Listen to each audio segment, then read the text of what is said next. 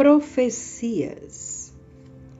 Irmã Rosa Asdente de Tárgia, 1847. Diz o seguinte: segundo ela, uma grande revolução se espalhará por sobre toda a Europa.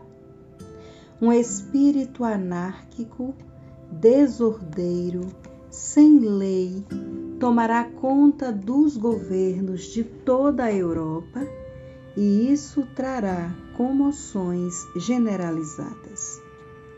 Haverá o conflito de povos contra povos, de nações contra nações.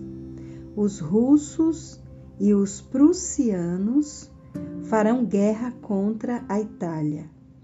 Os padres e os religiosos serão estralhaçados, esquartejados, especialmente na Itália, que será lavada com o sangue destes.